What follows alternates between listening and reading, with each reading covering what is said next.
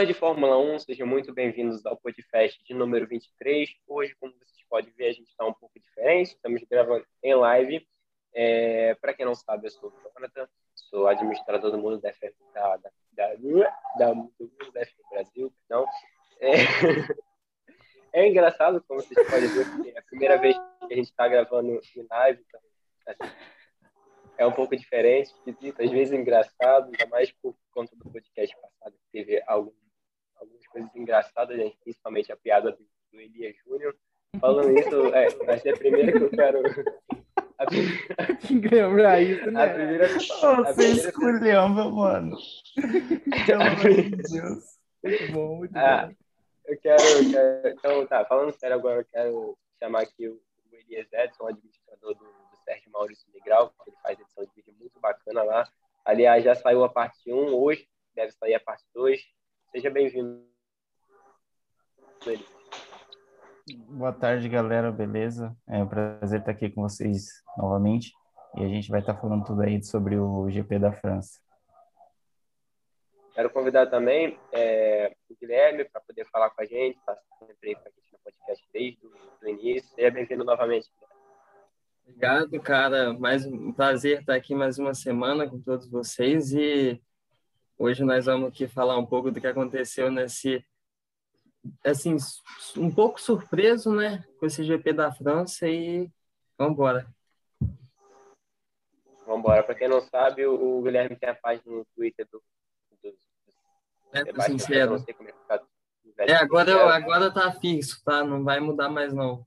Vettel Sincero, fixo. arroba, arroba Vettel Sincero, só buscar lá e tamo junto. Beleza. Quero convidar, convidar também a, a Giovana, ela está fazendo parte também do nosso podcast, e ela ajuda o, o Elias na página. Seja bem-vinda, Giovana. Olá, muito obrigada por essa oportunidade de estar aqui de novo, é muito legal, gosto bastante.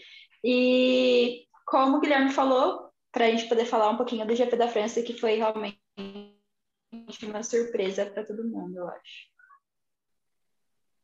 E aí, por- deixando por último aqui, mas não menos importante, nós temos Euder Reis, o Euder está sempre com a gente também desde o início. Seja bem-vindo novamente, Euder. Boa tarde, boa noite, bom, bom dia, boa tarde, boa noite, no momento que você estiver ouvindo aí. Bom estar aqui de novo, vamos falar sobre o GP da França. Então, então é isso aí, apresentados todo mundo. Vamos partir para o primeiro assunto. Vamos falar um pouco como foi a, a qualificação. Teve lá muitas coisas, só dando uma passadinha rápida nos treinos livres. O primeiro foi dominado pelo Bottas, e o segundo e o terceiro deu Verstappen. No último, deu Verstappen, no caso foi o treino livre 3 e a qualificação. Tá? Vamos, vamos falar da qualificação. Que antes do, do Grande Prêmio da, da França acontecer, tinha muita expectativa da Mercedes dar um pulo gigante, avançar para cima da Red Bull. No primeiro livre, a gente até achou que isso fosse acontecer pelo Bottas, está liderando.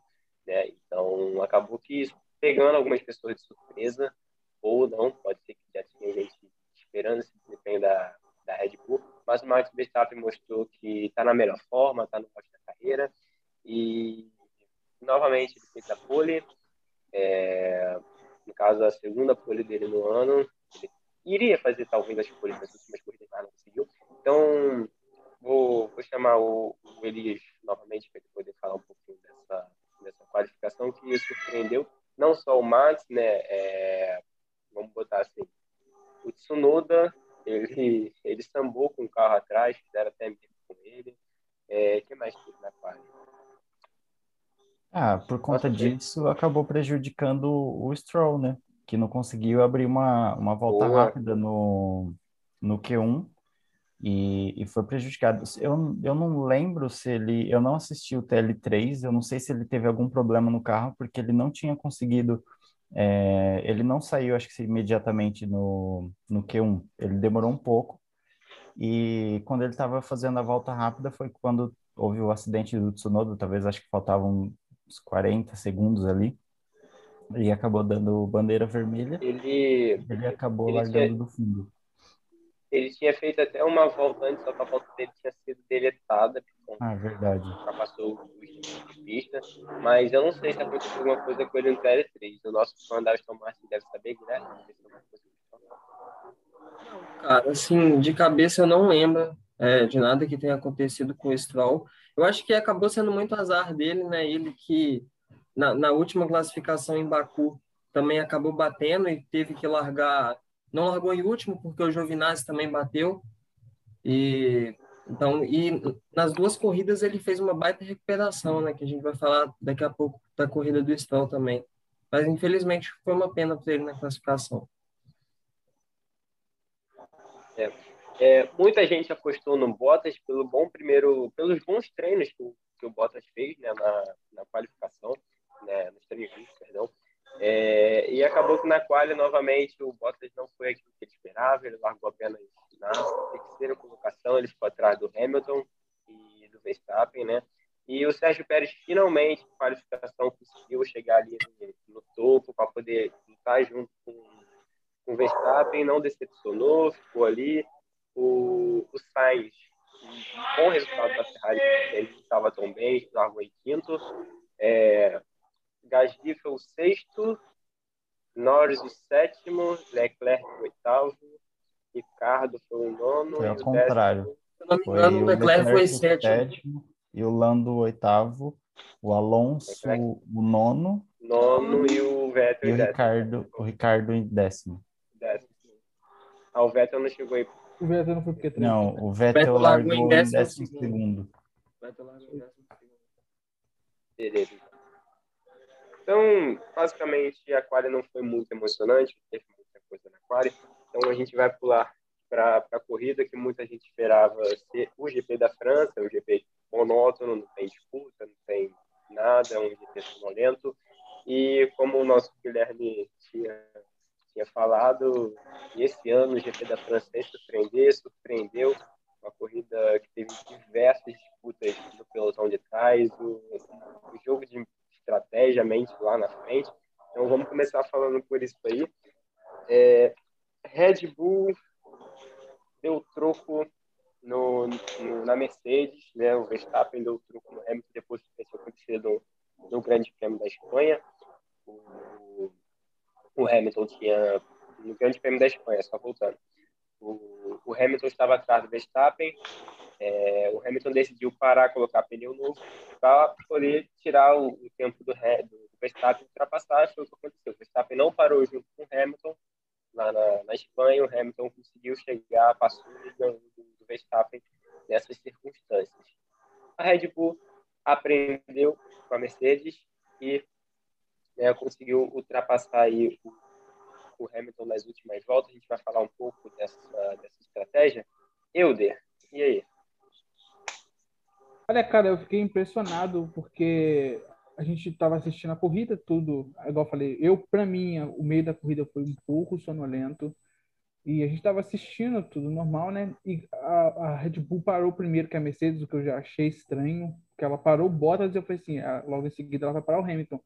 E ela não parou o Hamilton, o Verstappen veio para pit e o Hamilton continuou na pista. E nisso o Verstappen conseguiu uma ultrapassagem sobre o Hamilton quando o Hamilton parou uma volta depois que se ele tivesse parado na mesma volta, obviamente não teria pegado essa posição. E aí a Mercedes ficou numa sinuca de bico, porque o Bottas estava conseguindo acompanhar o ritmo dos dois e o Hamilton não conseguia passar o Verstappen. Acho que até isso aí por causa da pista mesmo, ele não estava conseguindo ultrapassar. O Verstappen ele tinha um ritmo melhor, mas ele não conseguia ultrapassar. E aí o certo seria a Mercedes parar o Hamilton para o Hamilton vir caçando o Max Verstappen e tentar passar com um pneu mais novo. Igual que, fez na Espanha. Igual fez na Espanha. Só que a Red Bull falou assim: não, então nós vamos pensar primeiro que vocês. E fez isso. Eu até fiquei olhando, porque eu falei assim: se ele parar na volta 30, ele vai ter que levar 23 voltas. A galera tava reclamando do, do problema no pneu na volta 17. Eu falei assim: então, se ele colocar o pneu é, amarelo na volta 30, ele vai ter problema no final. E o que ele fez? Ele parou na 31. E eu falei assim, pô, no final ele vai chegar no bagaço.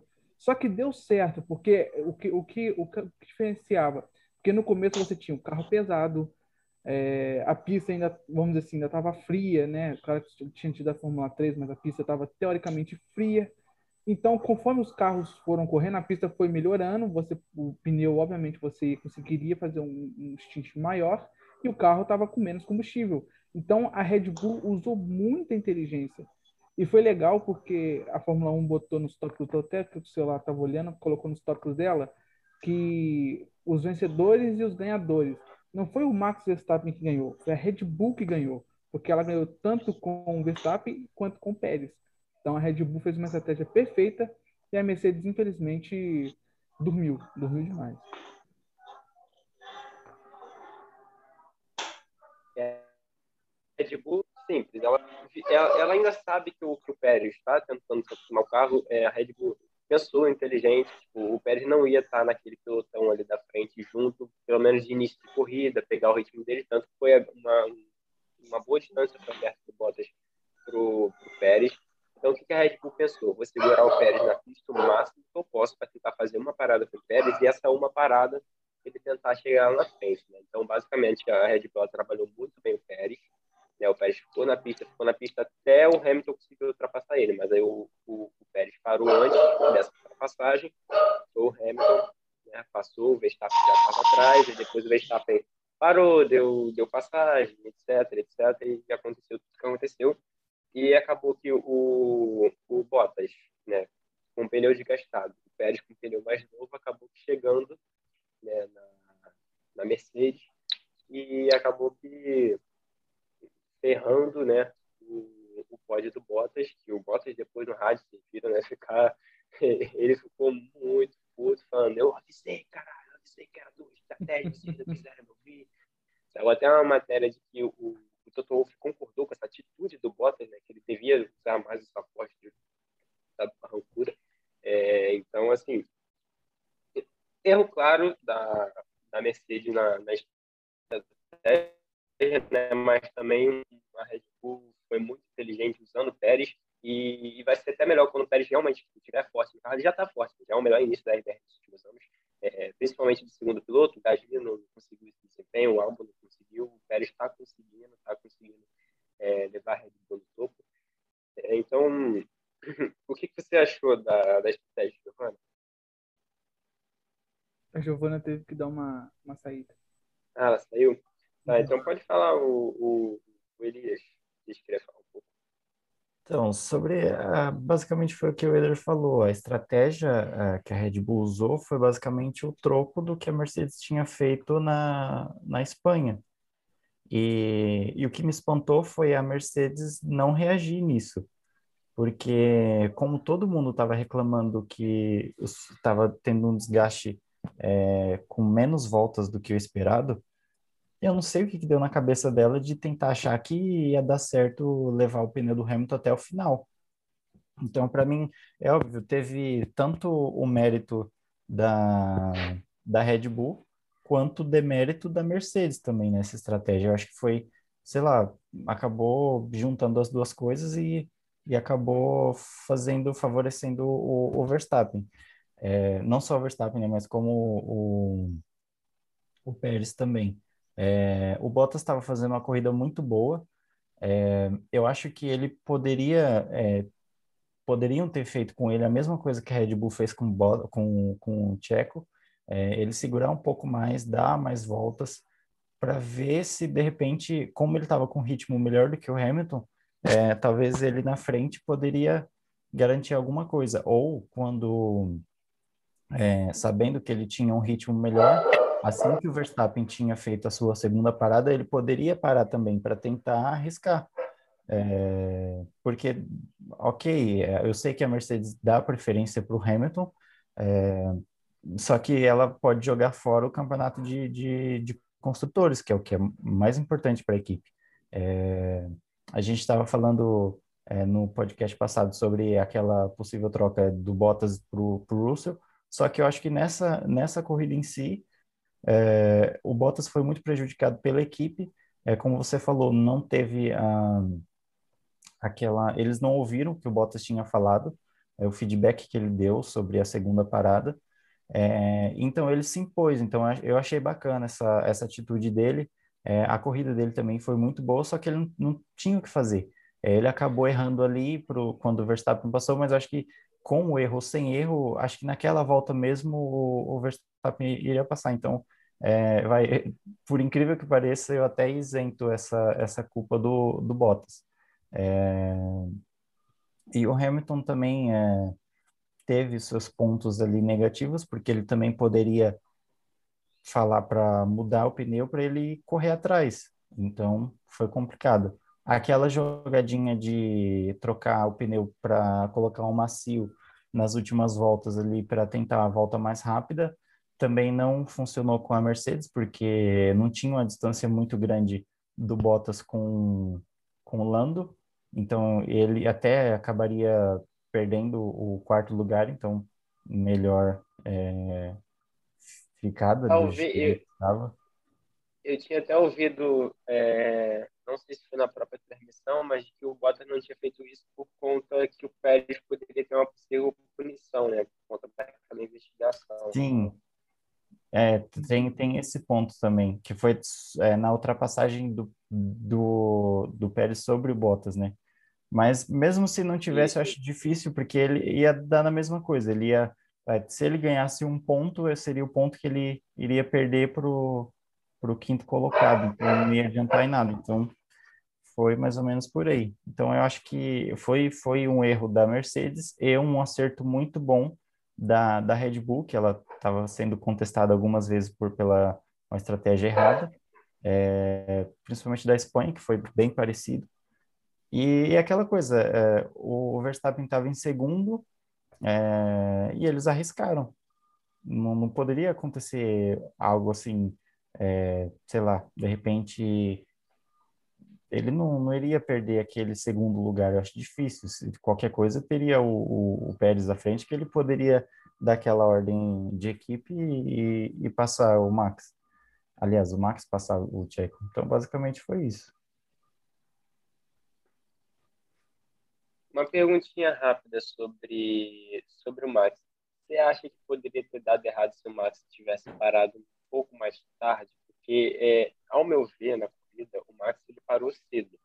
Então, tipo, acabou, isso acabou custando ele passar o Hamilton só na penúltima volta. Talvez se ele tivesse parado um pouquinho mais tarde, ele conseguiria ter chegado no Hamilton mais, mais tranquilamente. Eu, eu acho que não. Porque a, a, tanto que ele não estava conseguindo ter, tirar uma distância muito grande do, do Hamilton. O Hamilton estava encostando também, mas tava aquela coisa, tava os dois travados. O, o, Max não conseguia abrir e o Hamilton não conseguia diminuir. Então eu acho tava que foi no... na casa dos três segundos, né? Não, tava bem menos, tava acho que 1.8. Não, não, quando ele foi pro box, tava, se eu não me engano, tava na diferença Já tava 2, mais. 3, tava então, mais. então acho que já tava uns 2.9 por aí, mas eu acho que foi na, no momento certo. É, eu acho que se, se demorasse mais um pouco, eu acho que não, talvez não, não, não fizesse ultrapassagem assim tão fácil como certo. foi. É, eu ia fazer uma pergunta para você mesmo, mas você já, já acabou respondendo no meio do seu texto, então a sua pergunta eu vou guiar para o Guilherme. Né? Guilherme, você acha que, que o você acha que a, a culpa do Verstappen ter chegado no Hamilton na penúltima volta pesou mais para o lado do erro da Mercedes ou talvez o Bottas tivesse segurado um pouco mais, é, ele poderia ter impedido o Max de ultrapassar o, o, Lewis na, na, penúltima ou talvez na última volta. Acho que se tivesse segurado mais uma volta, ele tivesse errado ali depois da reta da, da eu esqueci o nome da reta, não vou me arriscar. Mas, e aí? Cara, quanto ao erro da Mercedes, é aquela história, a Red Bull realmente meteu um checkmate nos caras, né? Coisa que, que a Red Bull estava tava buscando fazer há bastante tempo e no fim era a Mercedes que fazia. É, mas quanto ao Bottas, eu sinceramente não dava para ele fazer mais nada, cara. O pneu dele estava todo ferrado. A Mercedes, como vocês disseram, ferraram na estratégia dele. E, cara, não dava mais para segurar o Verstappen, ele acabou errando ali. E e se ele tentasse alguma coisa ali, poderia até ferrar ainda mais o pneu. Então, eu acho que, que acabou pesando mais é, para o Hamilton ter perdido a corrida foi a estratégia da Mercedes e também a estratégia brilhante da Red Bull, né? A gente tem que exaltar também, porque, cara, finalmente a Red Bull pode virar, a, como eu estava falando lá no grupo hoje, ela pode virar o predador, né? Porque ela sempre era presa da Mercedes, quando ela tinha só um piloto lá na frente, né? Ela sofria muito com isso, com o Albon e com o Gasly, porque é, não são maus pilotos, mas é, não tinham a experiência é, que o Pérez tem, né? O Pérez é um cara de 10 anos de Fórmula 1, é, então isso acaba pesando. É, coisa que a gente pode lembrar uma corrida que eu sempre lembro também, a Hungria de 2019, que uma coisa, uma situação bem parecida, o Verstappen estava na liderança, aí o Hamilton parou para trocar o pneu, veio de acho que pneu médio, né, que ele aí veio de pneu novo, estava muito mais rápido, não tinha um segundo piloto da Red Bull lá na frente forte, né, para atrapalhar a Mercedes. E aí o Hamilton veio fazendo volta atrás de volta, conseguiu chegar nele. E ontem foi a mesma coisa, cara. Então, essa história, eu acho que finalmente o Pérez conseguiu dar é, para a Red Bull que eles tanto procuravam. Certo. Só para finalizar aqui, Giovana já voltou. Giovana, você tem algum... Tá. Você tem alguma coisa para falar aí da rede, Red Bull?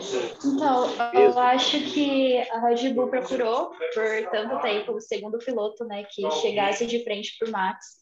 E eles conseguiram, acho agora, que foi desde 2018, quando o Daniel saiu.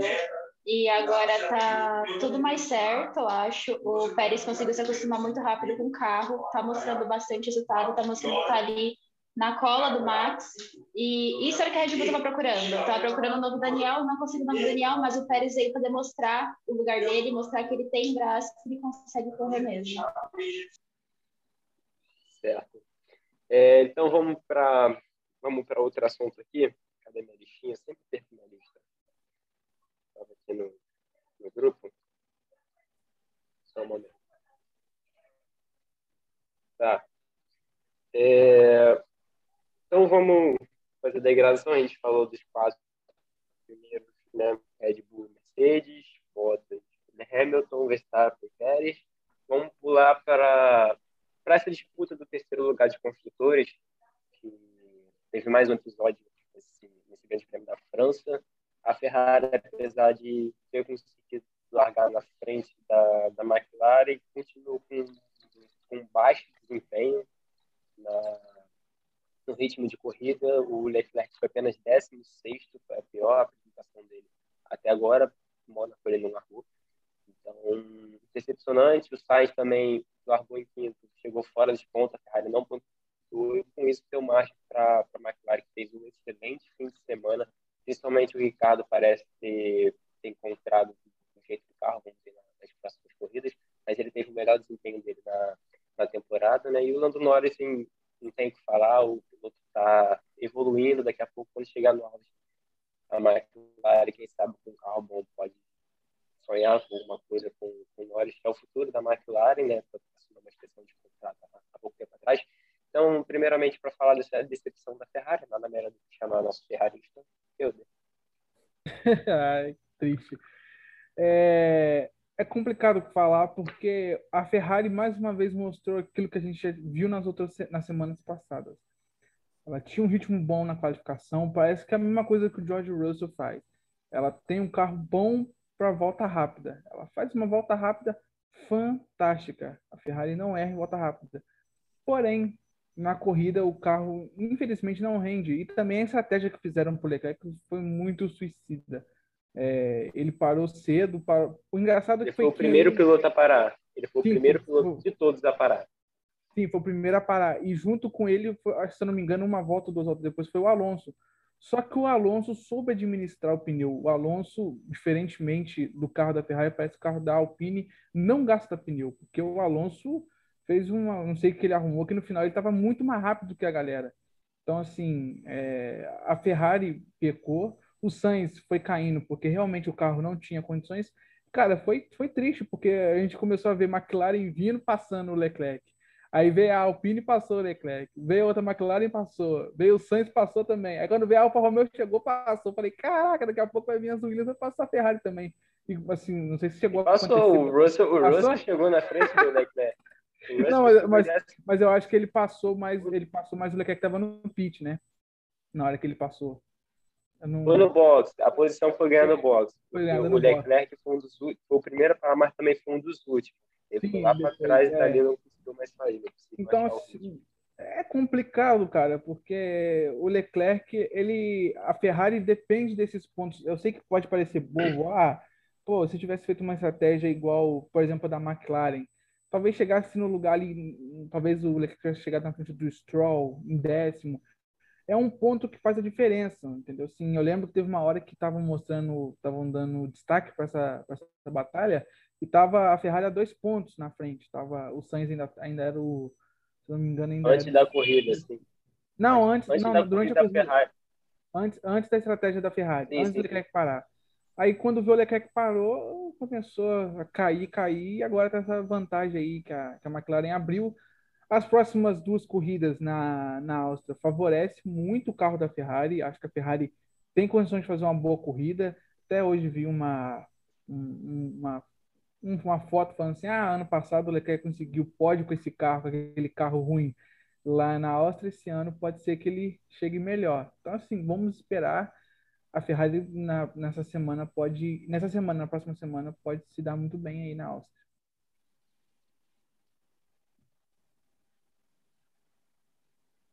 É, vamos ver se a Ferrari consegue esse desempenho na Áustria. Lembrando que foi na Áustria que o Norris conseguiu o primeiro pódio dele, né, no ano passado na primeira corrida, o Hamilton acabou sofrendo uma posição de 5 segundos na infração pela aquele toque no álbum, quem não lembra, né? É, o que mais teve naquela corrida? Foi o Leclerc foi P2 por conta de toda essa posição, o Max abandonou por conta de problema de motor também. É, enfim, a Ferrari, eu acho que a Ferrari perdeu a oportunidade de dar uma disparada no campeonato, criar uma boa vantagem para a McLaren e talvez eles não tenham mais essa, essa, essa oportunidade de vai ver. A, a pista pode favorecer a Ferrari, mas também pode muito favorecer a McLaren. E por que, que eu falo isso? Porque se o Ricardo pegou o carro, meu amigo, eu não falo nada. Eu vou chamar nosso maquinarista Elias para poder falar. É, então, a, a corrida do Ricardo foi muito boa.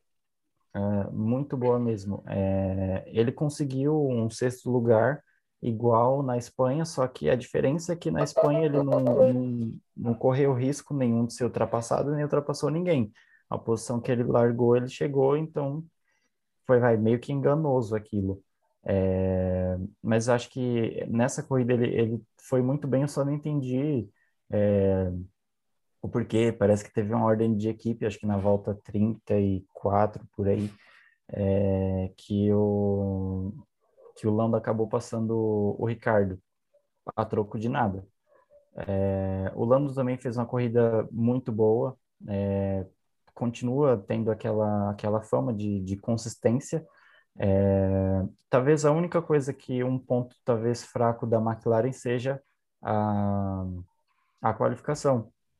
É, acho que, se eu não me engano, o Lando largou em terceiro, acho que foi o melhor resultado deles esse ano. É, foi Imola, né? Que foi em terceiro. Não, é... não, não. Imola ele, ele ia largar é. bem. Imola ele ia largar bem, mas ele, ele levou de pista e foi lá Isso. trás.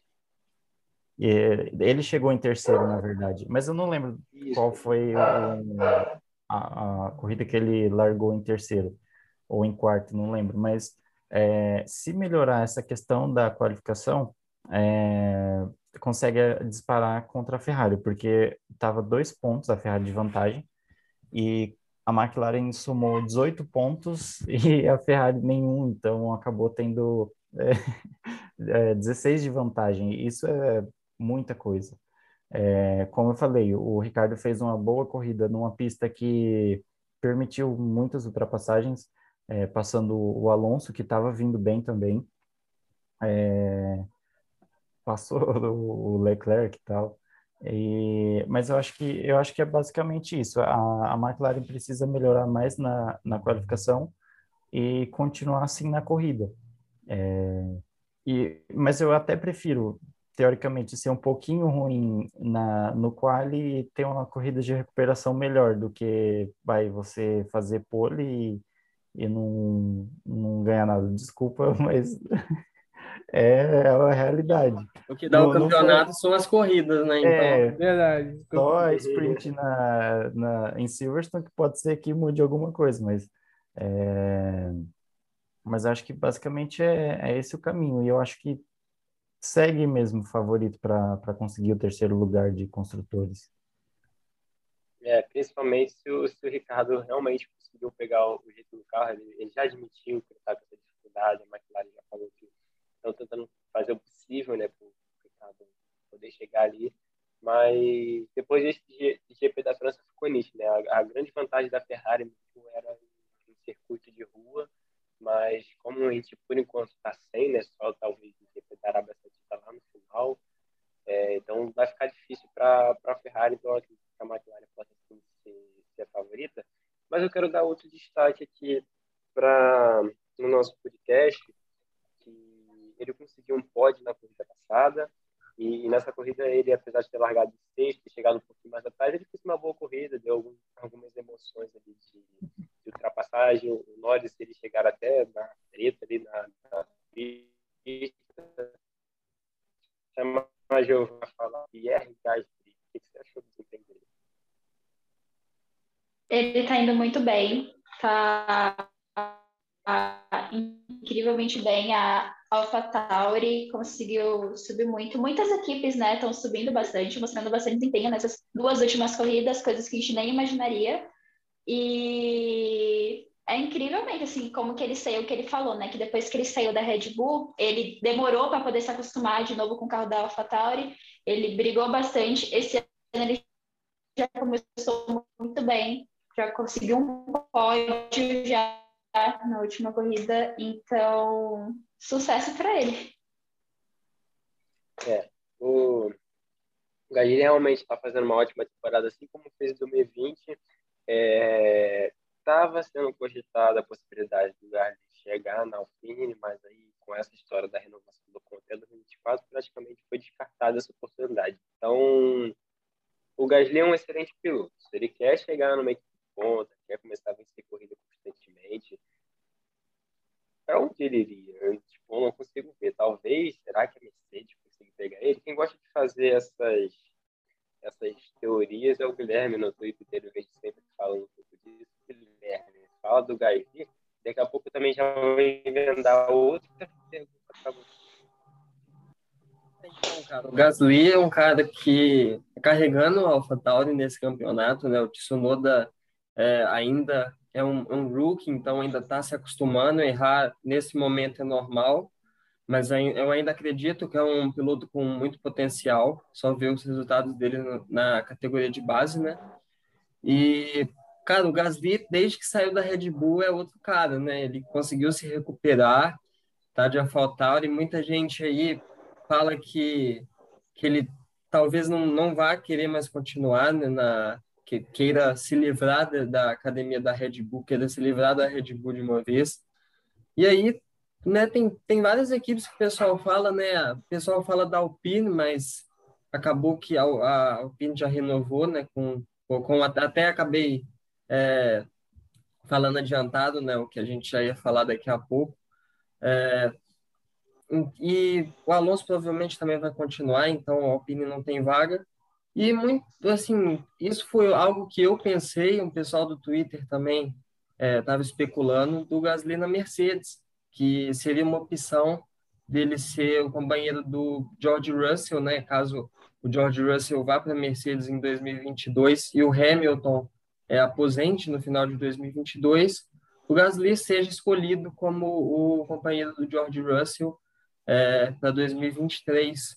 Eu acho que é uma das opções que eu pensei, porque após a renovação do Ocon, que era um cara muito especulado na Mercedes também, para ser o companheiro do, do George, eu até já falei, né, a gente já discutiu isso no Twitter um pouco, E o Gasly seria uma dessas opções, mas é, para mim seria muito bom se ele saísse da Red Bull, saísse é, do Helmut Marko e do, do próprio Christian Horner, que eu acho que não tem muito mais espaço para ele na equipe principal da Red Bull. Agora resta saber se ele é um cara que aguenta a pressão de equipe grande, né? Porque ele mostrou o resultado de AlphaTauri, mas a gente não sabe porque na Red Bull, é, logicamente, né? Todo mundo fala que a Red Bull é um ambiente tóxico e tal é, para os pilotos, né? Principalmente um tipo para ser companheiro de um cara como Max Verstappen, né? Não é assim muito fácil, né? Não é tarefa tranquila e resta saber, né? Se se ele realmente é um piloto de equipe grande, eu gostaria de ver ele saindo da AlphaTauri para uma equipe mais de conta, assim. É, essa especulação do Gasly na Mercedes é, não é absurdo, não está nada fora da realidade, até porque o Gasly ele tem se mostrado nessa temporada um piloto que realmente é um piloto que pode ser considerado é, um, um piloto para brigar por vitória, chegar em equipe grande. Na Red Bull, apesar tudo que o Guilherme falou, de ser um ambiente um pouco tóxico, não ter muita paciência com os pilotos, é, o Gasly também ele acabou cometendo muitos erros, a gente até entende, mas assim, vamos, caso ele vá para a Mercedes, a gente não sabe nem se o Russell ainda vai para a Mercedes, é tudo especulação, é o que está sendo cogitado, caso a saída de botas, mas a gente pode ver aí, porque vamos supor que Russell e, e Gasly tá no mesmo mente Russell, contado como futuro campeão. O Gasly aceitaria ser meio que o escudeiro do Russell na Mercedes? O Gasly, eu acho que ele tem pinta para poder bater de frente e brigar, não sei. Mas... É isso. Eu, quando eu é. especulei, eu também pensei muito nisso. Quando os primeiros nomes que vieram na minha cabeça é para ser o companheiro do Russell, né? Esse escudeiro do Russell, é, foram o Sainz, só que o Sainz está na Ferrari, a gente não sabe como vai estar a situação dele em 2023, mas eu acho que seria um bom piloto para Mercedes. É um cara que evoluiu muito de 2019 para cá. Outro cara é o Giovinazzi, né, que muita gente é, muita gente critica o Giovinazzi, né? Eu, eu acho que ele é um bom piloto, sim. Ele evoluiu muito também. É um cara que vence, foi vice-campeão da Fórmula 2 em 2016 Aí eu acho que a Ferrari acabou é, prejudicando um pouco ele, né? Ele poderia ter subido para a Fórmula 1 na Sauber antes, né? Já em 2017 ali. Ele inclusive fez algumas corridas já naquele ano substituindo o Verlaine. É, e aí ele voltou em 2019, teve um pouco de dificuldade porque ficou muito tempo parado, mas de 2020 para cá ele deu uma evoluída muito, uma evoluída muito grande frente ao Kimi Raikkonen, que é o cara experiente, é, mesmo tendo 40 anos, é um campeão mundial muito experiente, é um grande piloto. E eu não sei se, se o Giovinazzi seria um cara de equipe grande, né? Seria um cara de nível Mercedes, mas assim, eu pensei nele que talvez possa possa ser um número dois assim ideal, né? Aí resta esperar. E depois eu também pensei no Gasly, né, que foi o terceiro cara que eu pensei, mas aí também tem aquela aquela ideia veio na cabeça, pô, será que o Gasly vai aceitar é, ser segundo piloto do Russell se a Mercedes procurar ele? É, eu acho que ele pode aceitar sim. É, pô, é uma chance de você ir para a Mercedes, né? E, e mesmo assim, se a equipe der condições iguais de carro, pô, mostra que você sabe, pô, você, você não quer ser segundo piloto, então bate de frente pro Russell, e eu acho que isso é possível, sim. Certo. Vamos mudar então um pouco de assunto. Vou continuar com o Guilherme ainda. É, a Aston Martin ela deu uma, uma grande evoluída, a gente percebeu é, durante a temporada, tem um início bem abaixo do esperado, né? Mas parece que a partir de Mônaco ali, a, a Aston Martin começou a, melhorar um pouco mais a sua, o, seu, o seu desempenho né? É, principalmente o Vettel. O Vettel parece estar recuperando o, o ritmo ideal que, que a gente sabe que é, campeão, não é fácil ter campeão na Fórmula 1. Mas, então eu queria te perguntar aí o que, que você achou do desempenho da Aston Martin nessa corrida. Novamente está tá acima né, nessa, é, nessa, nessa estratégia, né? Tanto em Baku, o Vettel conseguiu um pódio por conta da estratégia. O Stroll estava fazendo uma boa corrida até ter o acidente também lá, lá em Baku. Essa, é, na corrida de hoje, o Stroll com praticamente último o da largou de fotos e ele conseguiu chegar nos pontos. Então, assim, mostra que a, que a Aston Martin tem cabeça, tem inteligência e parece estar construindo aos poucos um, um carro competitivo para quem sabe é, brigar ali, ser a líder ali tipo, entre Alpine e AlphaTauri. É, fala um pouco da Aston Martin. É, a Aston Martin é uma equipe que no início do campeonato vinha sendo muito contestado não só pelo resultado que vinha sendo decepcionante em relação ao que se esperava dela, né? Tipo, pegando como base a Racing, que a Racing Point foi no ano passado, e também vem sendo muito criticado pelas estratégias, né? A, a equipe acabava fazendo box muito muito ruins assim com ambos os pilotos e perderam chance de pontuar. As próprias estratégias também é, eram bem bem fracas, que perderam chance de pontuar também, se não me engano, na Espanha por causa de estratégia. É, e aí parece que agora nas últimas três corridas os caras é, deram a volta por cima, cara. Em Mônaco conseguiram pontuar com os dois carros que o Vettel pontuou pela primeira vez no campeonato, foi quinto lugar, deu um undercut sensacional em cima do Hamilton e do Gasly. O Stroll também é, eu não lembro que posição que o Stroll largou de mono, acho que P12, P13, terminou em oitavo, pilotou com os dois carros. É, em Baku também, Aston Martin caiu no. O, Stroll bateu no Q1 e o Vettel acabou caindo no Q2 também. E ambos fizeram, iam fazendo uma corrida de recuperação muito boa. O Vettel, no fim, conseguiu uma segunda posição sensacional. O primeiro pódio dele é, pela Aston Martin. E, e o Stroll também acredito que vinha, vinha para pontuar naquela corrida, e, mas acabou tendo um problema lá da suspensão, que o pneu furou, mas ele vinha para pontuar também. E nessa na França, e assim, em teoria era para ser uma corrida, é, não uma pista não tão boa para o Aston Martin. Eles vinham de dois bons resultados. A gente não sabe Martin estava realmente boa é, em circuitos como o de Paul Ricard. Em classificação, é, não foi assim.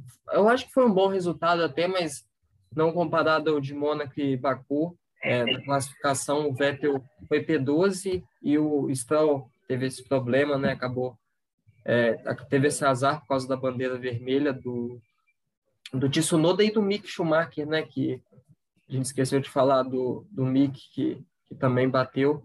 O Mick colocou o carro no Q2, é, diga-se de passagem, né? Um grande feito dele. Vai falar disso. É, então. E, e na corrida também, mais uma vez, o Stroll, uma baita corrida de recuperação, baita ritmo. O Vettel.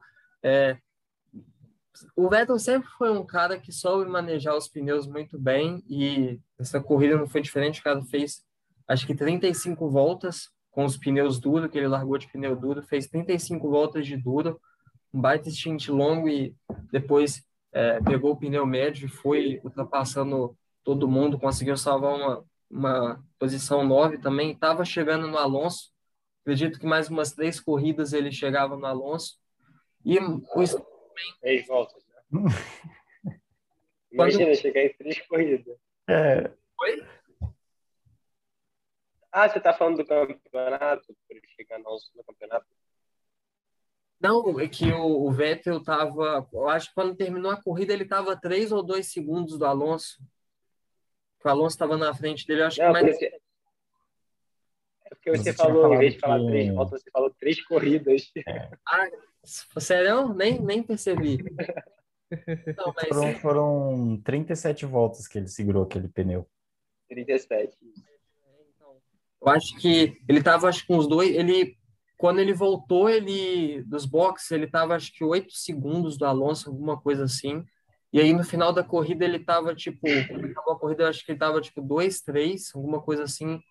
Ele estava no ritmo bem forte, acho que por isso que eu falei, mais umas três voltas eu acredito que ele conseguiria alcançar o Alonso e salvar uma, uma P8, mas é a, que muito bom que a Aston Martin conseguiu salvar é, ponto com dois carros mais uma vez, e também que queria destacar também essa briga que parece que vai ser a nossa a briga da Aston nesse ano, que é com a AlphaTauri e com a Alpine. A AlphaTauri tem 45 pontos, a Aston Martin vem cinco pontos atrás, levando em consideração que a Alpine, é, a, Alpine não, a, a AlphaTauri, na maioria das vezes sempre pontua apenas com Gasly, é, isso pode ser bom para a Aston Martin, né? Se ela continuar pontuando com os dois pilotos, pode ser bom na briga.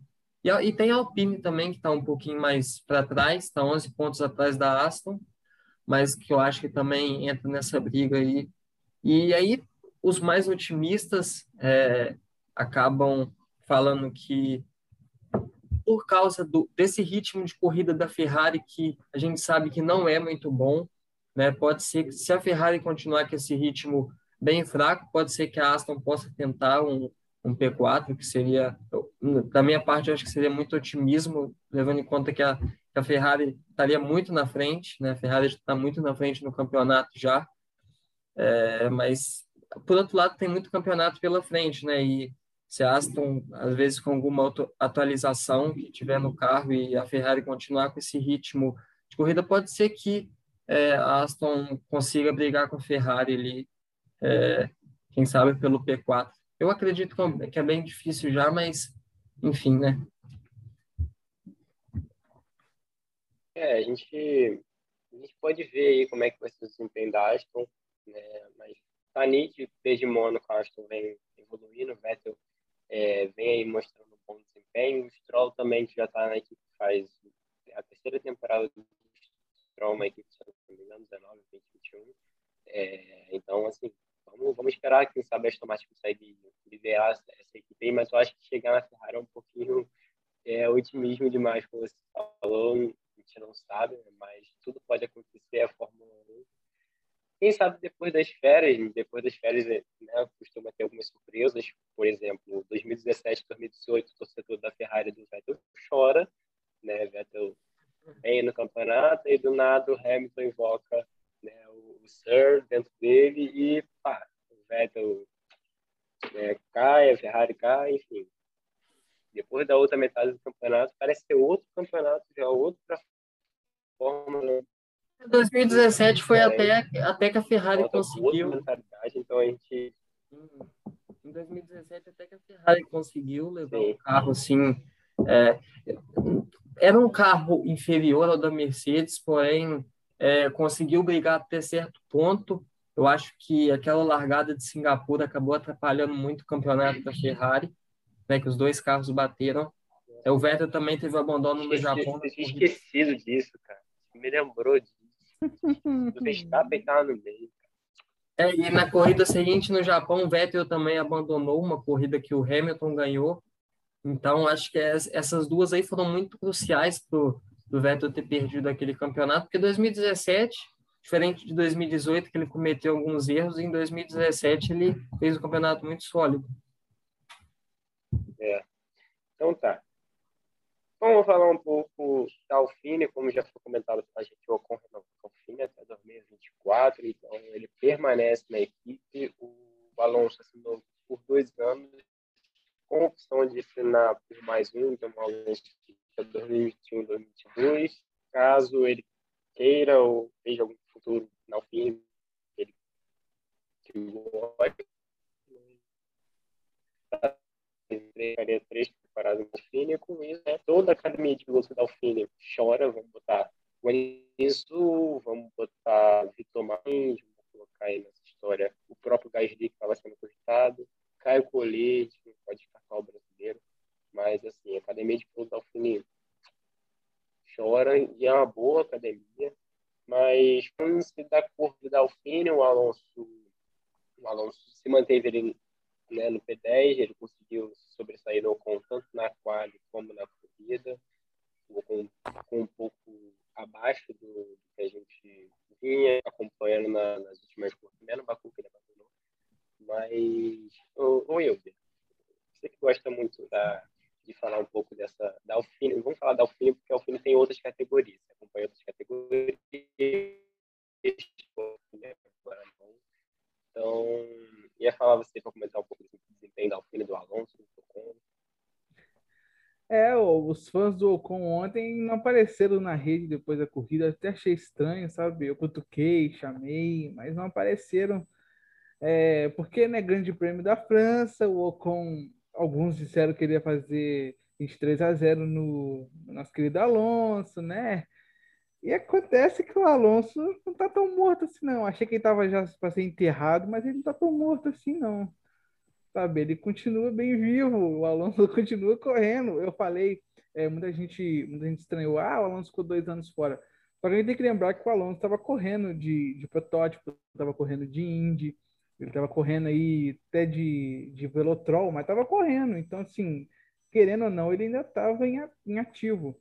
Então, assim, o Alonso está mostrando que ainda é piloto, que é o, aquele cara bicampeão, aquele cara que perdeu o título pro Vettel duas vezes porque, né? É até difícil de falar, gente, é difícil até de lembrar, mas tá bom.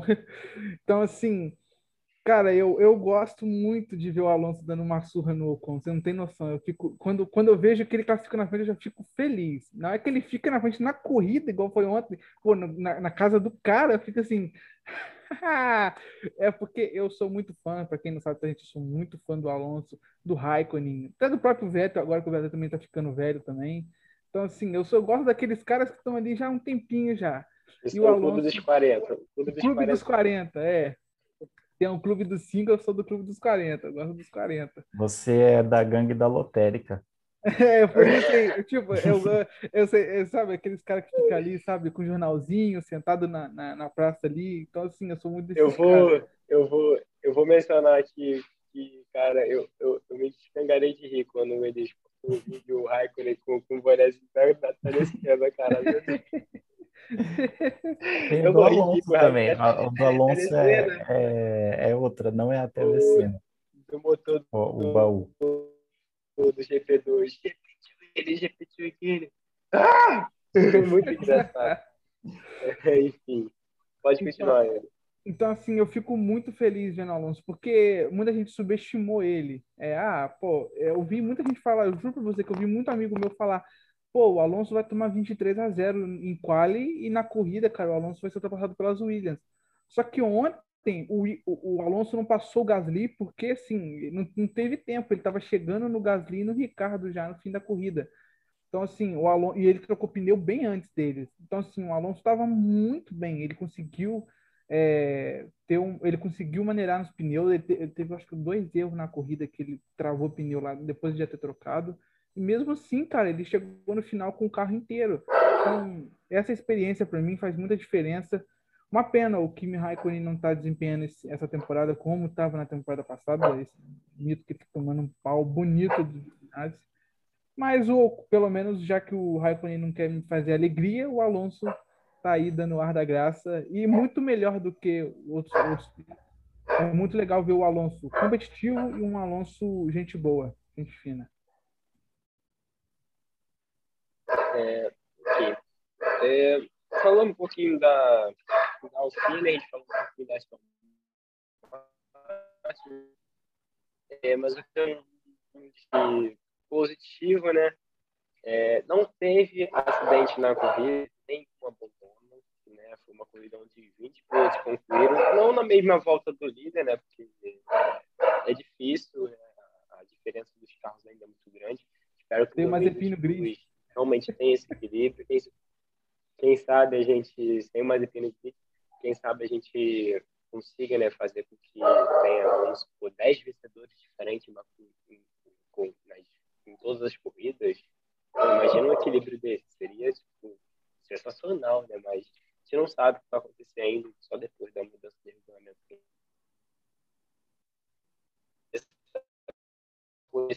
Esses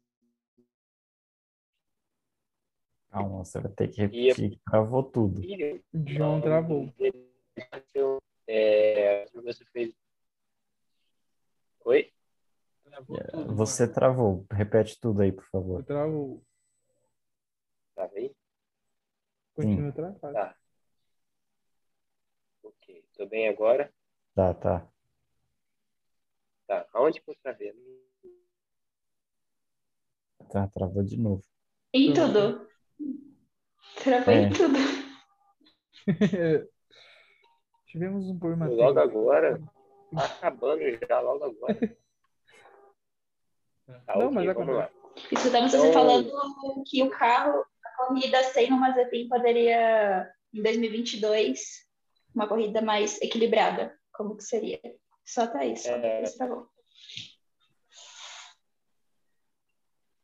Tá, ok. É, talvez se a gente tivesse incidente na corrida na parte da frente, é, um serzinho, um pilotozinho aí qualquer, poderia ter pontuado de Williams, né? A gente vai falar agora de George Russell, que fez uma excelente corrida, chegou em décimo segundo, talvez um, um abandono de duas pessoas na frente poderia trazer o tão sonhado ponto do Russell de Williams. É, será que ele ainda vai acontecer esse ano, Giovanni? Ai, esse é meu ponto fraco, pensar nesse pontinho. Mas eu acho que pode sim acontecer esse ano. Ele tá vindo em uns resultados muito bons, em quali, em corrida também. Ele impressionante, acho que ninguém esperava ser tão cedo assim, por mais que ele esteja evoluindo também. E eu que acho que o todo o potencial ele mostrou, né, Sakir 2020, só que infelizmente o carro não deixa muito e muito, muitas pessoas falam que ele acerta o carro mais para quali do que para corrida. E eu acho que agora tá mudando, ele tá conseguindo fazer um acerto no carro que é para os dois, para o quali e para corrida, que ele mostra bastante no quali e bastante na corrida. Mais que ainda não conseguiu o ponto, ele tá cada vez mais perto. Então, vamos torcer. Vamos torcer o Russell conseguir desempenhar um bom restante de de temporada, quem sabe esse pontinho ainda esse ano. É, vou chamar o Elias para falar um pouco do- dessa, dessa corrida do Russell também. Depois, já emendando, se você quiser falar um pouco do Tsunoda e Alfa, Alfa Romeo, que assim, teve tanto destaque na corrida, Tsunoda largou dos boxes, conseguiu ganhar alguma posição ali, mas nada demais. A Alfa Romeo nem ouvi falar, serviu para fazer uns highlights ali de ultrapassagem feita em cima deles e apenas isso. É, então, sobre o Russell, é, aquilo que a gente já tinha dito, que ele estava fazendo um acerto mais para o quali e na corrida ficava a desejar, só que também se você for olhar, não tem por onde escapar, é, mesmo que se ele fizesse um acerto bom para a corrida, acho que a chance dele pontuar não é pela capacidade de piloto, vai depender do carro e aquela coisa, se tiver algum, vai, se de repente tiver uma bandeira amarela no final da corrida, é, e algum, vai, se ele tiver ali décimo segundo, décimo primeiro, que geralmente ele fica, costuma ficar nessa posição, é, se der a sorte de alguém bater, ele acaba caindo ali os pontos de bandeja para ele porque infelizmente a, a Williams não tem uma condição com carro para ele conseguir isso. É, por mais que esteja com, com o motor da Mercedes, não está fazendo tanta diferença. Tanto que eles conseguiram recuperar agora a, a posição que eles estavam com, que a Haas estava na frente deles. Então, para ver o quão complicado é isso. É, já até estendendo um pouco a questão do Russell, eu acho que, acho não, né? Já já é meio que certo a ida dele para a Mercedes ano que vem. É, a gente sabe, ainda mais é, semanas atrás ali, a gente tinha ouvido o Toto falando que era para o Ocon resolver a situação dele. Então, talvez ali a gente chegou até a cogitar se iria o, o, o Ocon ou o Russell é, para a Mercedes. Então, como o Ocon já teve essa renovação de contrato, o caminho fica livre para o Russell, não tem, não tem por onde correr. Outra sondagem que estava sendo feita era sobre o Lando, que também renovou o contrato. Então, assim, é ele ou ele. É, não tem, não tem o que, o que fazer. E sobre o, o Tsunoda, cara, apesar dele ser um rookie, é, a, a, vida dele é complicada, porque ele está na equipe que tem uma fama péssima de queimar pilotos. É, e se você for ver na base, quem está ali na bota dele são nomes bons. Então, ele que não fica esperto também. E, e, e assim, é, eu não sei a contribuição dele é, na questão de, de patrocínio, o que ele leva para a equipe. Mas uh, tem a questão de piloto e de pessoa. É, é óbvio que a gente, por exemplo, é, não justifica uma coisa, não justifica a outra, mas é, a gente sempre viu o Alonso com aquele estilo um pouco mais arrogante também. É, só que assim, são dois campeões do mundo. O, o Tsunoda, ele não, não ganhou nada, não chegou perto de nada e trata os caras muito mal. Isso gera um clima ruim na, na equipe. E eu acho que isso pode fazer a diferença, de repente, vai, um ponto negativo que ele acaba tendo. Então, sei lá, é, pode ser que, que isso aconteça também, é, essa a possível ameaça dele. Se eu não me engano, o contrato dele é só até esse ano mesmo. Ele tem contrato de um ano, então é onde fica o alerta. Eu não, eu não, não sei se é, se é certeza. Vocês têm essa informação? Se é... Eu li semana passada, mas já esqueci. No outro podcast eu tinha lido contrato de todo mundo. Contrato do Bottas? Não, do, do Tsunoda. Ah, do Tsunoda? Tsunoda. Olha, eu não sei. Mas acho que se não for até o final desse ano, até o ano que vem. Então, mesmo assim. Mas para para Red Bull e, e AlphaTauri, talvez isso não signifique nada, né? Que a gente bem sabe. É... E aí sobre a Alfa Romeo, é também não tem muito o que fazer. Eu não sei como. Com... Eu sei que a Haas já, já não está desenvolvendo o carro para 21, só para o ano que vem. Eles já falaram isso. A Alfa Romeo não sei como que tá. É... E, assim, aconteceu nada, simplesmente nada ontem. É, eles não foram bem no quali. É... Ah, isso é uma, uma questão do qual que eu acho que o Guilherme tinha dito da, da batida do Mickey, eu confundi. Então, o que impediu a, a volta do show, acho que foi o Mickey, não o Tsunoda. Que acho que o Tsunoda foi bem no começo, né? Então, acho que foi isso. É, então acho que foi isso, eu inverti. É, é, que é uma coisa tão louca o, o Mickey pro, pro Q2 que até acabei esquecendo. Tipo, já foi no automático.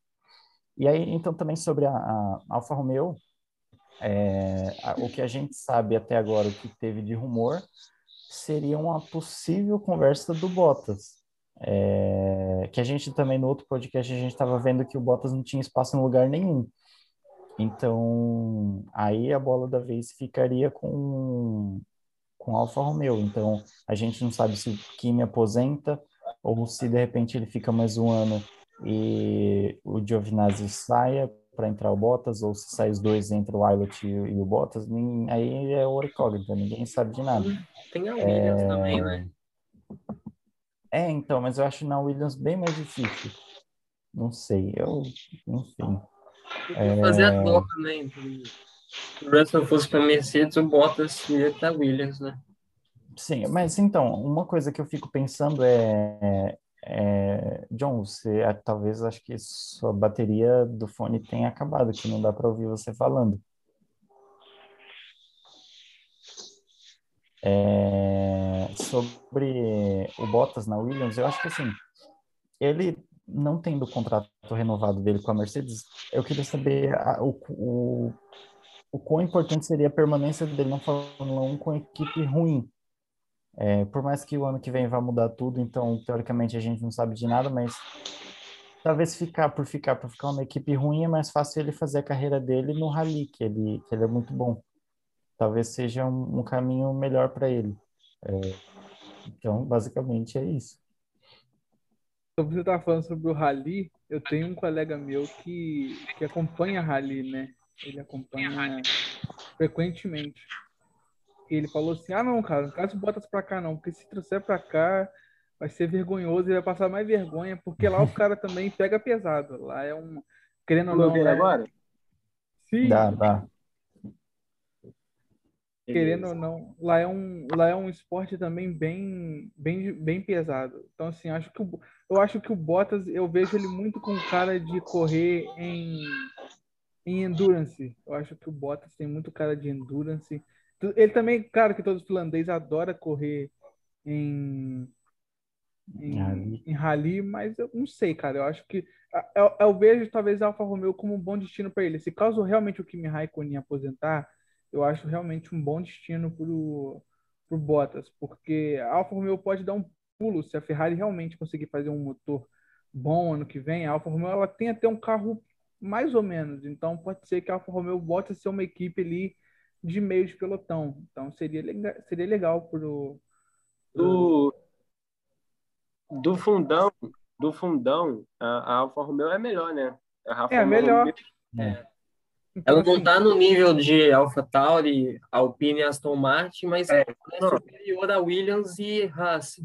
Bem então, superior. Então, e a, a questão que entra é o, é o motor da Ferrari, né? Porque se realmente se a Ferrari fizer um motor é, bem melhor, eu acho que ela, ela consegue de repente chegar na, na Renault.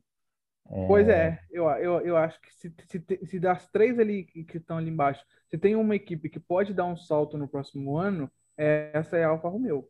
Então, se eu fosse, se eu fosse o Bottas, eu preferia ir para, obviamente, para a Alfa Romeo do que ir para a Williams, na minha opinião.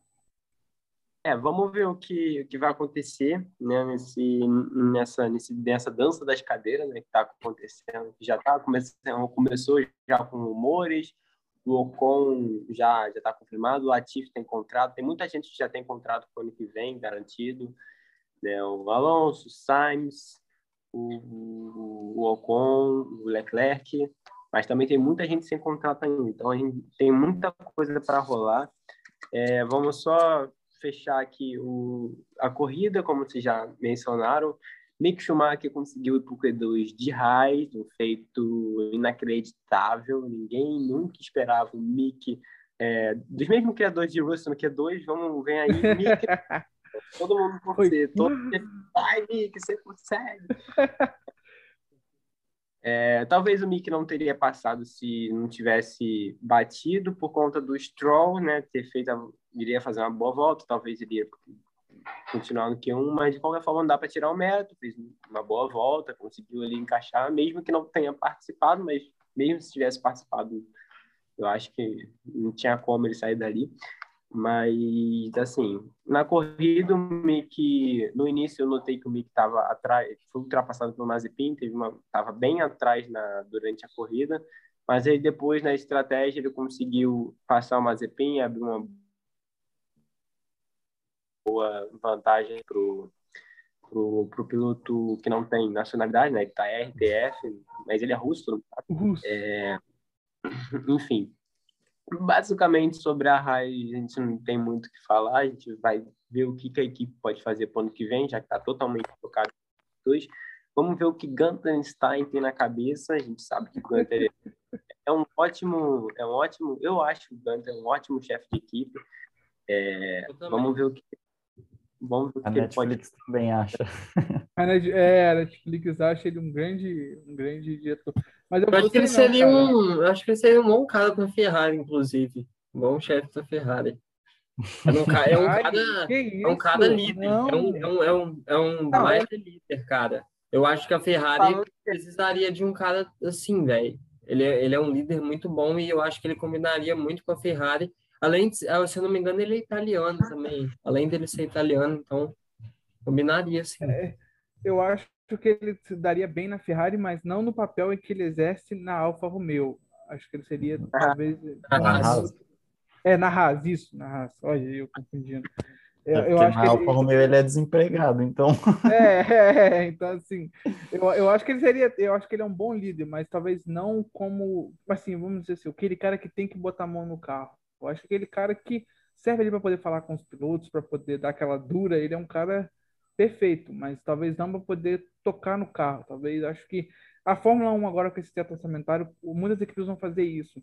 Vão deixar pessoas mais focadas no carro e outras só para poder cuidar da equipe. E isso pode algumas outras equipes dar um salto aí, como a própria Alfa Romeo, é, que tem mecânicos excelentes. a própria Alfine também. Então, muita coisa pode mudar.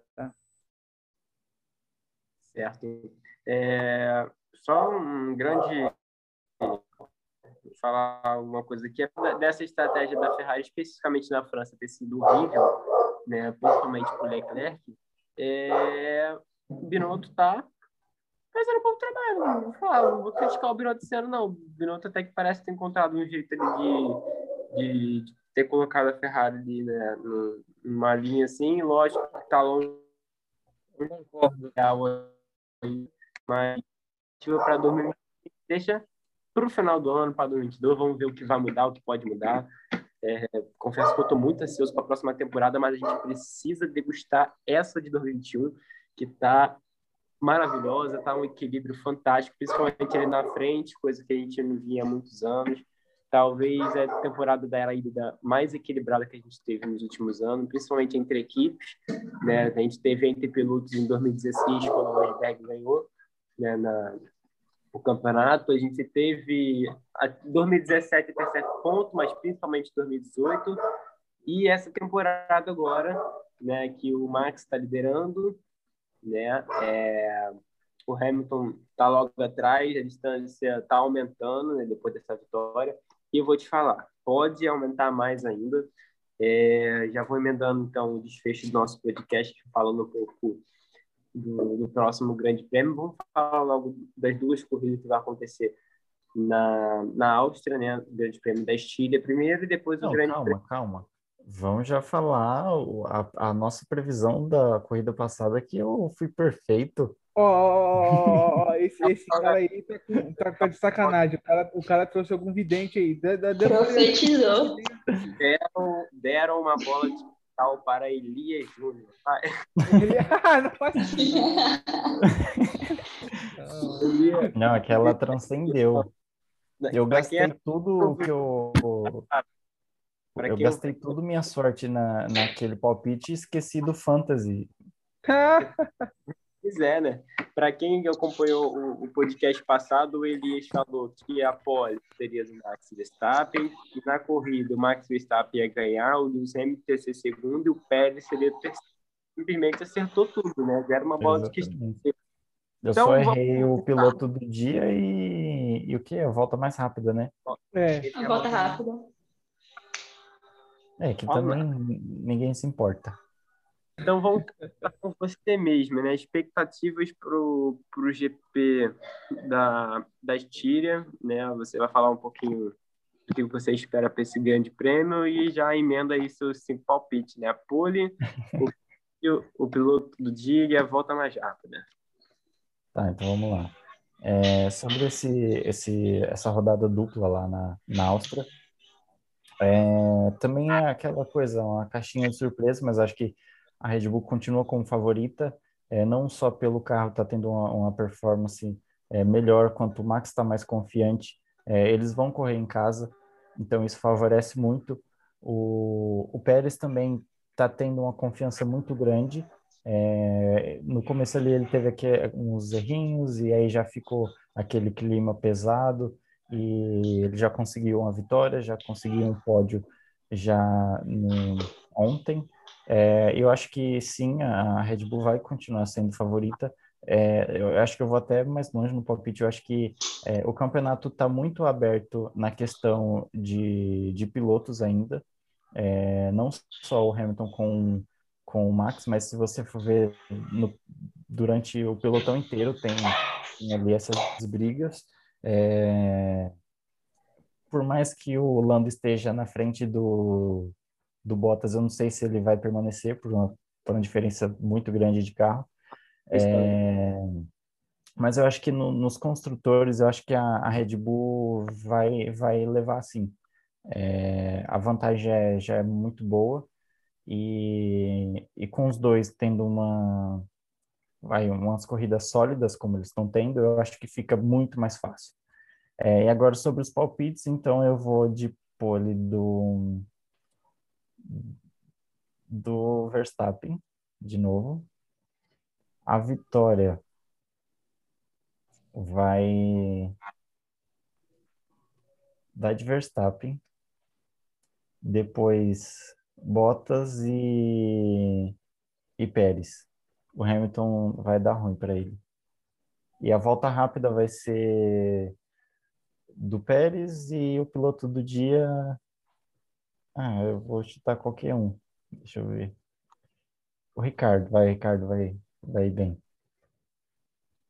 Boa, vou pular então aqui para Giovana. Giovana, pode falar um, um, pouquinho, se você quiser, do GP da, da Chile e, e seus palpites também. Tá mutada, Giovana. Mutada. Desculpa, gente, cachorro latiu, eu tive que mutar. Mas eu acho que a Red Bull vai continuar na frente, vai continuar com uma boa, uma boa vantagem. E eu não acho que a Ferrari vai ficar na frente da McLaren. Eu acho que a McLaren vai bem. Eu vejo que. Eu não falo um pódio, porque ainda vejo meio distante, mas ficar ali em quinto, sexto lugar, eu acho que ele vai conseguir.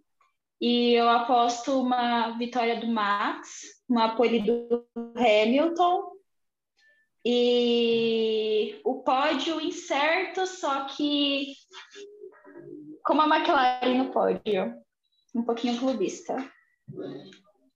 Quem? É, quem? Na hora. Quem eu não sei, mas ai, não sei. Aposta, sabe? O Norris está fazendo uma. Tá sendo muito consistente. Ó, oh, mas eu acho que o Ricardo não vai conseguir um pódio, ele ainda tá se acostumando muito com o carro. Então, eu chuto o Norris. Se não for na primeira corrida na Áustria, na segunda. Uma das duas ele vai conseguir um pódio. Tudo bem. Guilherme. Olha, cara, eu acho que a corrida da Áustria vai. P2 ou P3, eu não sei acho que, que a corrida da Áustria vai ser muito boa, para falar a verdade. As corridas lá sempre são muito legais né, de assistir.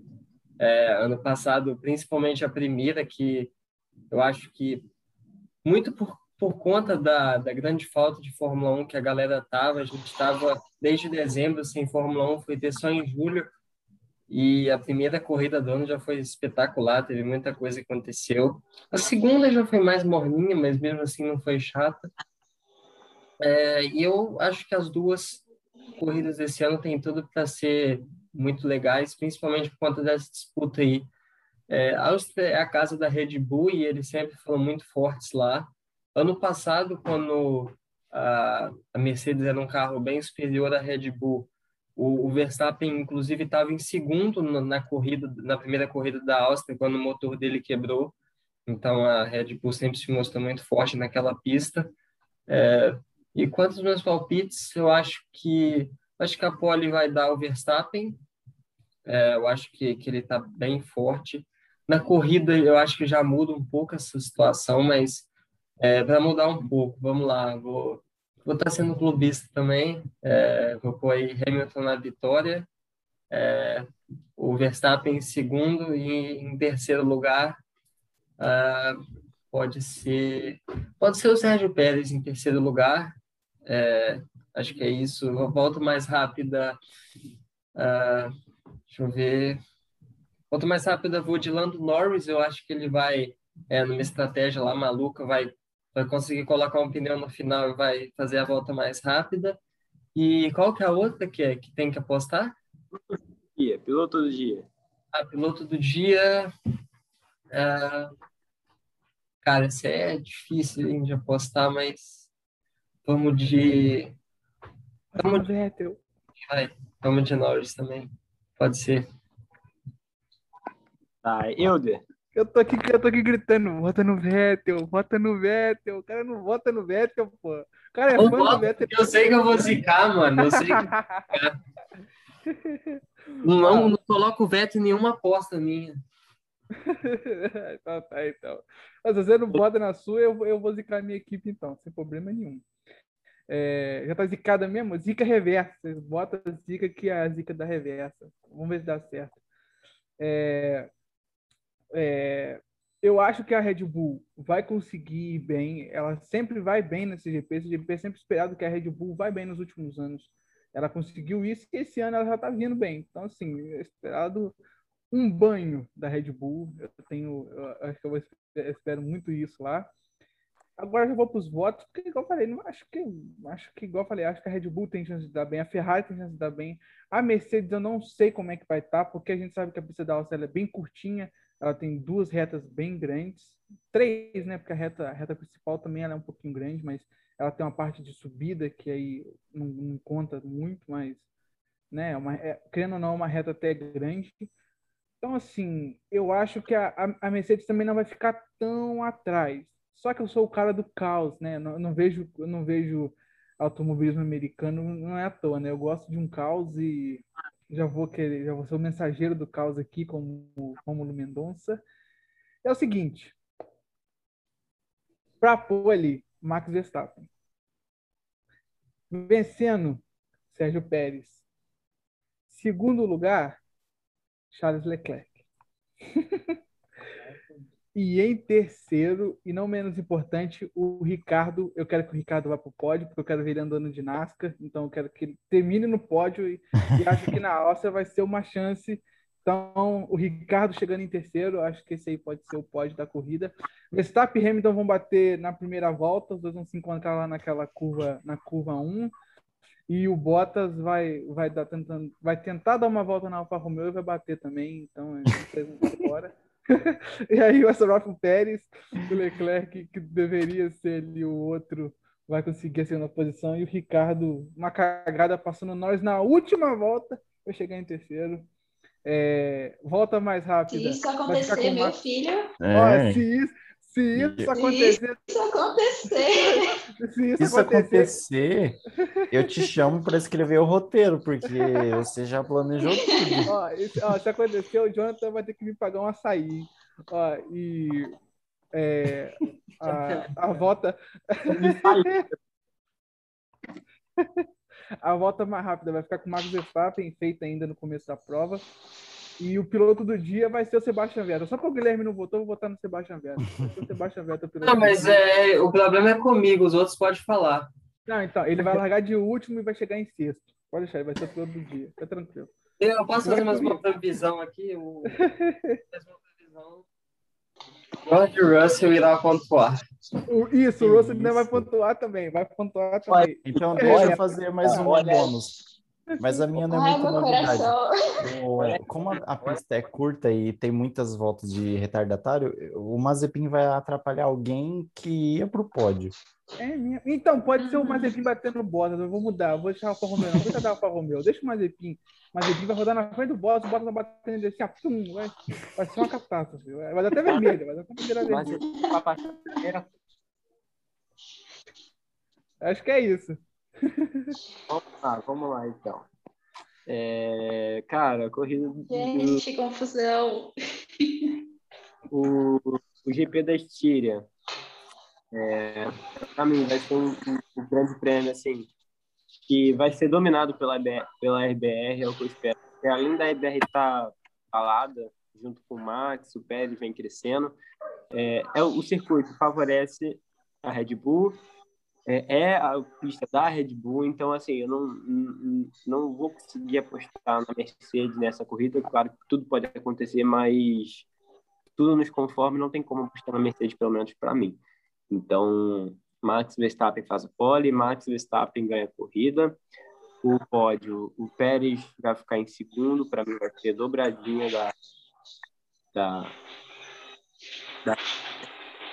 o Pérez, além de já estar tá indo com o carro, ele, ele, ele corre bem na Áustria. Ele teve um pneu furado na, na última volta, teve até aquela chegada né, quase. É, enfim, então, assim, com o Sérgio Pérez em segundo, e aí sim, o, o Hamilton na terceira colocação, né, muito diferente, não. É, volta mais rápido vai ser do Hamilton, acho que o Hamilton, mesmo para não ter tanto prejuízo assim, ele vai colocar pneu até a volta no final. Piloto do dia, eu vou botar. Piloto do dia é difícil, mas eu vou colocar. Eu quero ir diferente de vocês. Bota no Latifi. Eu vou. vou Vou botar o Russell, porque se o Russell pontuar, ele vai ser votado piloto do dia. Ponto. O Russell, piloto do dia. Boa, boa. Que isso, gente, vocês estão tudo doido. Cara, tem que ser loucura. Tem que ser. Oi, tem previsão de chuva. falando- não, em, em Tem previsão loucura, de chuva na como primeira corrida lá da, lá da Áustria, tem previsão de chuva. pode ser que o Gasly deu uma Se Uma tiver chuva, coisinha, né? Eu, eu, se tiver chuva, esquece o pódio do Charles. É, se tiver chuva, é de Leclerc. É, e o Bottas também esquece. Tem chuva. Ah, já esquecemos já, ele vai bater com o Max, com o Mazepin, tchau. Ah, é verdade. é, o Bottas tá batendo mais Mazepin, fica tranquilo. Mas, cara, Se depender Mazepin- do, da, da corrida do Wilder, eu do- tenho que fazer um filme para o resumo da, da corrida. Cinco partes. Bom dessa briga, Hamilton e Verstappen, é que são dois baita pilotos de chuva, né? Então, mesmo se chover, vai continuar bem equilibrado. Até no, no quali, o, o Hamilton falou que, que seria bom torcer por chuva é, para ontem, mas eu fiquei pensando, é, não é tanta vantagem assim quando tem o Max. Ah, e só um adendo, voltando, já que o assunto voltou para o Max, é, cara, a evolução do Max na largada é absurda. É, tanto Do dele motor motor como é como o carro também, porque é, eu não lembro qual corrida que foi que ele largou na pole o ano passado e foi ultrapassado fácil, porque o motor, tipo, meio que não ia, ele tinha uma largada ruim. Ano passado, México. Foi no México 2019, não? na última corrida, ele só foi pole na última. É, ele foi pole e ganhou, então acho que foi, sei lá, mas ele sempre fazia uma largada ruim, ele ficava meio. O Mugello, ele largou mal, ele foi lá para trás, e nisso que ele foi lá para trás, alguém tocou nele e ele abandonou. É, pode ser. Então, e, e ele tá tendo evolução muito grande na largada, ele e o motor. Eu até é, ontem, quando eu subi o vídeo, o cara tava falando do, do rádio do Alonso, né? Falando de, do motor de GP2. E aí eu comecei a rir com o cara e ele falou assim, é, e é engraçado que anos depois, esse motor de GP2 é o líder do campeonato. E é verdade, tipo, olha como o mundo deu volta. O Alonso estava xingando lá o motor da Honda e agora está sofrendo com o motor da Renault, vai saber. O problema, o problema acho que tá no Alonso. Mas só uma. mas desculpa, eu sou fã do Alonso, mas o Alonso também dá, dá umas dessas. Mas só uma outra coisa também que não, não tem nada a ver, tá, gente, com, com, com, a, com a Fórmula 1, mas tem a ver com a Honda. Ontem a Honda ganhou em três categorias diferentes. Ontem a Honda ganhou na Fórmula 1, ganhou na MotoGP e ganhou na Indy. Então, assim, o motor Honda não pode ser criticado. O motor Honda tá virando o mundo e tá ganhando. Dando destaque pro, dando destaque pro Mark Marques, né? Que depois de, Sim. de ontem, se eu não me engano, é, ele tava com aquela contusão daquele acidente, né, voltou a Uhum. ganhar Sim. na Alemanha. É, então, assim, o Eu motor Honda. que. Ano passado estavam falando que se caso o motor Honda não estivesse dando resultado, depois de 2021, o Max poderia sair da Red Bull, mesmo o contrato dele terminando em 2023. Aí Ah, não. agora esse ano o motor. É, acho que ele não sai mesmo, não. E ainda mais que o motor do jeito que tá, o jeito que evoluiu, que ano passado ele abandonou, se não me engano, três vezes por causa de motor. Abandono por causa de batida, pneu, várias coisinhas, mas acho que agora com a evolução do motor vai ser difícil ele ir embora por causa disso. Acho que ele nem vai embora, não. É, acho que não, não vai mesmo. Tem, realmente tem essa cláusula de desempenho da, da, da Honda, da- não da Honda, né, do carro em si. É, mas acho difícil ele ir agora. Acho que se continuasse como o ano passado, provavelmente. Mas acho que hoje não mais. E que bom, né? É, e, e, assim, o motor Honda também muito confiável, né? Você pode ver, porque antes ele é- não é que ele não era rápido, tá, gente? Todo mundo pensa que o motor Honda era, sabe, lento. Não é que ele era lento, é porque a, a pessoa da McLaren não podia usar todo porque ele não era confiável. Então agora a, a principal arma do motor Honda é porque ele é justamente o motor mais confiável da Fórmula 1. Então, é muito legal ver a Honda. Uma pena que a Honda vai sair. Tomara que os japoneses lá é, mudem de ideia lá, como um, um, um sushi e troquem de ideia para poder continuar. Na... Eles não vão. A Red Bull vai, vai, com a ajuda deles ali, vai, vai mudar, vai mudar né, a tecnologia, vai usar o motor, toda aquela regra, assim. É, eu queria fazer um adendo também. Motores. Poucos motores quebraram durante a corrida esse ano, não foi, gente? Em vista do Eu- ano passado. Para falar a verdade, eu só lembro do motor do Ocon na corrida passada. Não lembro de outra corrida com, que alguém tenha. O Russell também, né? É, o Russell em Mônaco, não foi? Mônaco. Não, o Russell na corrida passada também Ah, abandonou. foi, é, foi na corrida Russell passada, na verdade, na, na é. relargada, né? Que ele, Ele acabou abandonou. Isso, ele abandonou. Enfim, ma- mas pouco, pouco, pouca quebra de motor, igual a gente teve ano passado. Ano- passado a gente teve, logo no GP de abertura, o Ricardo com problema na unidade de potência da Renault, né? Uhum. Verstappen também. Tem. Verstappen, eu acho que teve problema. no- Verstappen teve vários. Eu acho que o Lando teve um também, se não me engano. Uhum, Tem até o meme dele sentado na cadeira de É. Mas ano passado deu-se muito por causa da pandemia, né? Tinha muita gente que não estava conseguindo é, mexer muito bem, então acho que isso acabou ajudando. Esse ano isso, isso foi menos, menos visível, né? Deu Só que o que mudou do, do ano passado para agora é que os carros estão é, tendo problema na, no arm-up lá, é, o Sainz, o, o Leclerc, o Pérez no Bahrein, o carro apaga. E aí É. já é a pane elétrica que está tendo agora. Verdade. É, enfim, Tsunoda também teve, né? Verdade, ele, o. Tsunoda teve na Emília-Romagna, se não me engano. Sim. Só que o dele parece que foi erro dele, que ele passou com tudo lá e deu um, é, uma...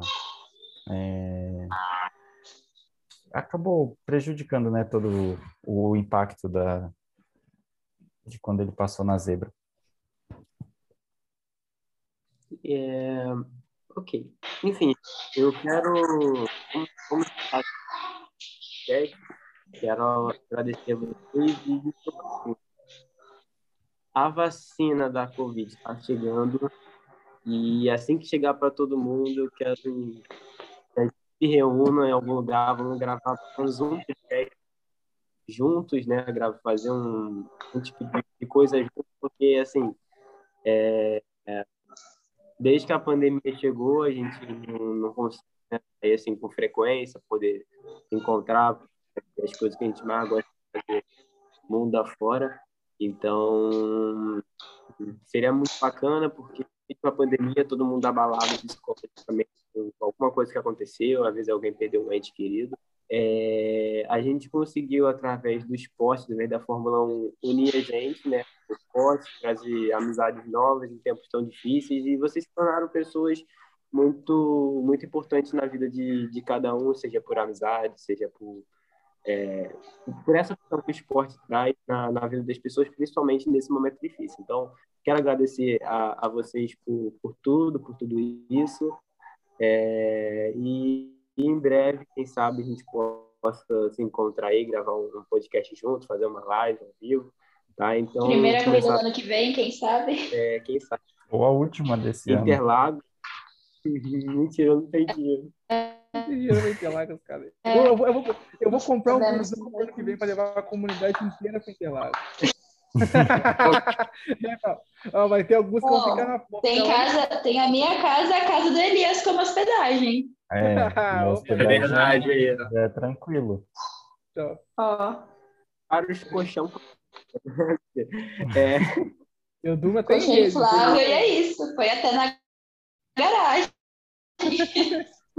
Se tiver um, Pega um- fazer um buraco na parede, eu durmo um até na rede. Pelão dorme na porta de casa. Tranquilo. Os fãs, os fãs do Ocon vão ficar, os fãs do Ocon vão ficar no quintal. Fazendo tá? cachorro. É, no casinho do cachorro, vou, melhor ainda. É, eu não tenho cachorro, então comigo vai, não vai funcionar. Eu tenho três, tem três casinhas aqui em casa. Aí então, os fãs do Ocon vai caber lá direitinho. Desculpa aí, fã do Ocon, mas não, tem- não aguentei, não. Depois de ontem, não aguentei, não. Sem hater pra cima de mim. filho, Interlagos tem três casas de cachorro na casa da Gi.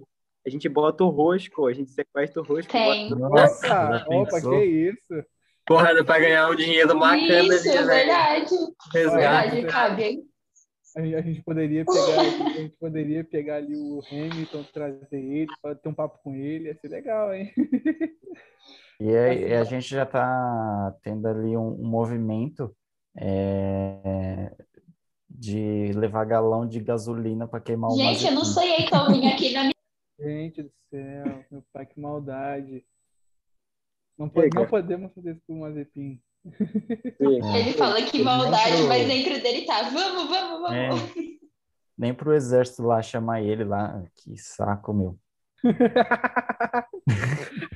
Cara, o cara não serve pro exército, não serve pra nada. Quem sabe ainda aconteça. Não dá pode acontecer. É, Pietraço tinha que ser igual fizeram com o som. É, Então, tipo, se ele não ganhasse um título, é, ele ia servir o exército. Então, como o Mazepin não vai ganhar nada, ele já poderia. Não, pode servir. colocar com pontuação também. Se você não pontuar, tu, tu vai. Porque ele não vai pontuar. Exatamente. Fala isso não, Guilherme, fala isso não, dá uma cagada lá, o cara pontua. Tem que chamar ele pra. Bater. Tem É, que chamar o Mazepin cuidar de procurar o Lázaro lá, deixa ele lá nas matas lá e já era. Imagina, imagina um Ah, Big One, um Big One é da Áustria, sobra 10 pilotos e o Mazepin é um deles. eu tô falando, é isso que eu tô falando, gente. Eu tô, eu tô, eu tô Ah, um não. caótico. Aí chega lá, o Russell erra e o, o Mazepin pontua. Gente, só faz comigo. Ah, não, para com isso. não. O Mazepin pontuar primeiro que o Russell, mano. Eu não, eu, eu, eu faço a Fórmula 1 botar pra Globo se isso acontecer. E eu nem vou mencionar ele no vídeo, eu finjo que não existiu. Se bem que eu nem Então, falo do décimo pra colocado mesmo, então já nem. Ah, eu duvido você não falar se o Russell pontuar. Ah, não, o Russell é um caso à vai. parte. Vou até sua casa te bater. Ó, o Russell, o Russell e o Mick merecem. O Latifi também, vai. Ah, também, é. Latifi. Ah, o, o Mazepin, ele é o ser humano. Ele merece um ponto, mas não primeiro que o Russell. Ele merece um ponto. Desce um ponto na cabeça, né, velho? Eu ia falar em outro lugar, mas eu não posso falar aqui não, sabe? É, é, o, horário, o horário não permite ainda. Essa hora eu falo. na cabeça. É na Então- cabeça, não. Ô, ô, Guilherme, Guilherme. É, ele merece ponto na superlicença, vários, até perder, ir embora, e some. Esse que é o ponto que ele. Inclusive, ele, ele parou, né, de perder ponto. Que Ele parou até de rodar, cara. Pô, acho que Não, ele rodou no, no TL. Ai, um saco.